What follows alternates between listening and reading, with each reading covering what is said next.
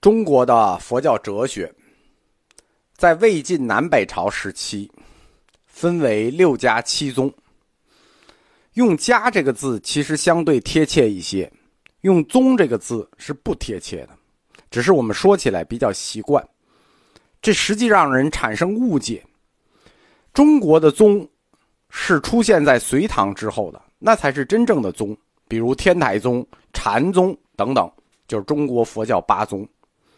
因为“宗”这个字是人的组织，一个学说，它是不能叫宗的。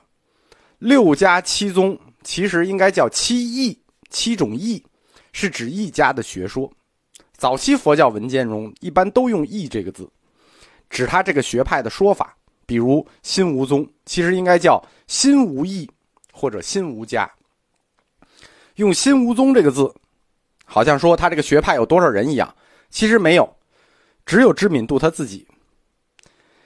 般若学派的六家七宗的学说，实际上都是对大乘佛教的基本教义“诸法性空”这个概念不同的玄学解释。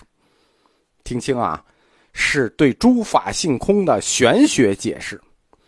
因此，六家七宗在大面上都可以称为玄学佛学，就是算作玄学化的佛学。玄学就是新儒家，就换句话说，就是儒家化的佛学。中国思想模式的佛教思想，在公元三百到四百年这个世纪里头，就是中国文化和佛教思想正式交锋与融合的世纪，是以中国文化来统佛教思想开始的。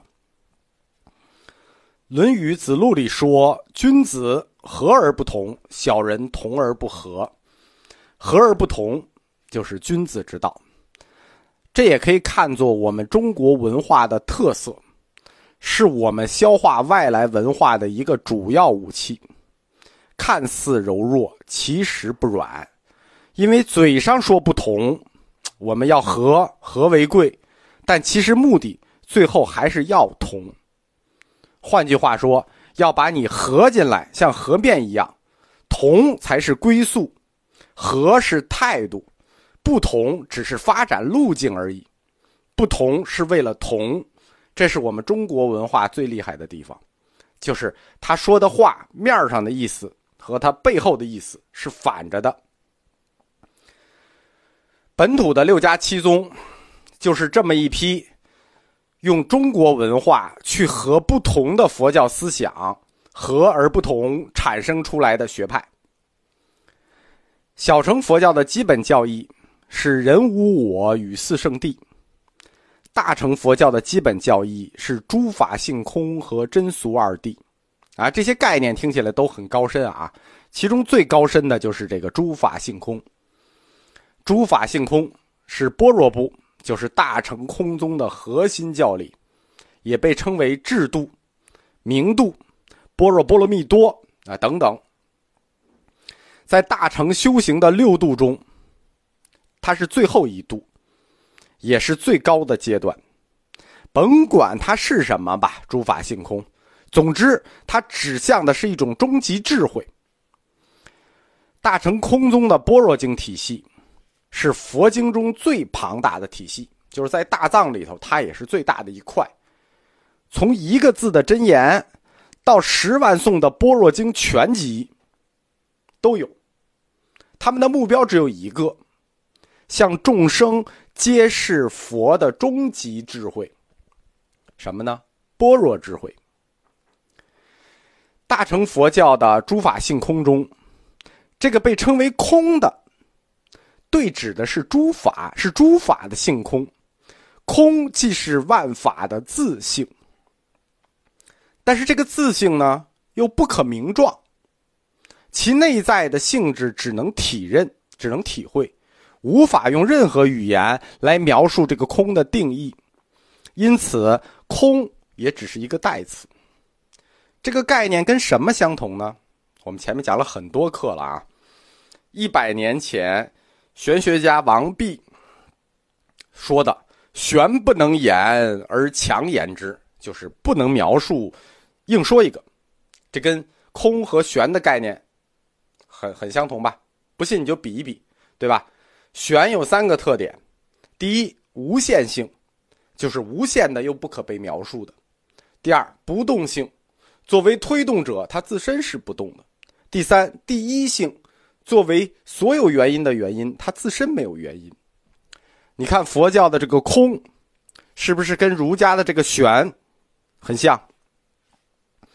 前课讲过，为什么要用“玄”字，对吧？就是说的，第一，因为要强说一个字，不能言而强言之，强说一个字；第二，“玄”是什么？一种方便，方便说法的方便，用不好定义意思的词去描述一个不好描述的事，就用“玄”。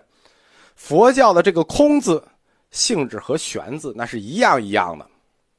所以，千万不要试图去描述空的定义，因为任何明确的、有边界的定义都是错的。就是这个空，甭管你怎么解释，它都是错的。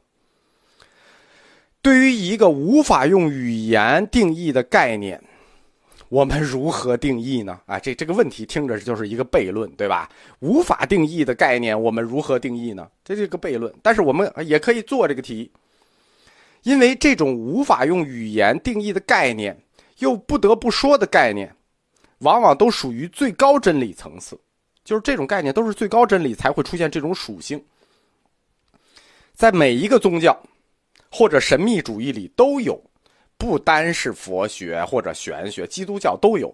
只要涉及到本源问题，你都会碰到这种无法定义又得定义的情况。因为这种情况，它也不是完全没法定义，对吧？我们前面讲的是，任何明确的、有边界的定义法都不可以。那有没有一种不明确的、无边界的定义法呢？对吧？我们不是说嘛，也你也得定义啊，想办法。有的，有这种不明确、无边界的定义法。这个形式可以从数学的形式里得到一个借鉴，方式就是否定，连续的否定。佛教以及其他所有宗教类文献都采用了这种共同的形式，就是通过否定与悖论，来反向定义最高真理。什么意思呢？简单说，我不说它是什么，但是我告诉你它不是什么。我不知道什么是对的，但我可以告诉你什么是错的，因为它是什么的这个问题，这个答案本身，语言无法定义嘛？语言无法定义意味着什么？意味着这个答案已经超越了维特根斯坦的边界，那你只能体认，就是理解了吧？就是我们不知道什么对，但知道什么错。宗教，我们在佛教哲学里讲过。它是人类非理性的理性秩序化，那它就和人类所有的非理性认知与感情、情感有共通性，对吧？比如爱情是一种非理性，那你爱谁这件事情，你不一定很清楚，但是你不爱谁这件事情，它往往非常明确，对吧？这个性质是一样的，对于非理性的事情就是一样的，就是对你无法把握，但错你明确知道。宗教。就通过否定与悖论的形式来反向定义最高真理。为什么是悖论呢？因为永远的否定，什么叫定义？定义是有一个明确的这个概念，而永远的否定跟概念的定义，这本身就是悖论啊，对吧？想通过连续的否定建立一个概念，这就是悖论。这样做的目的是什么呢？这样做的目的在于要打破和消除所有的思想观念，持续的打破，一直的否定，直到你不会再产生任何新的观念。为什么？因为无论你产生什么观念，你都是错的，毫无疑问。当你不再产生新的观念的时候，一切皆空了。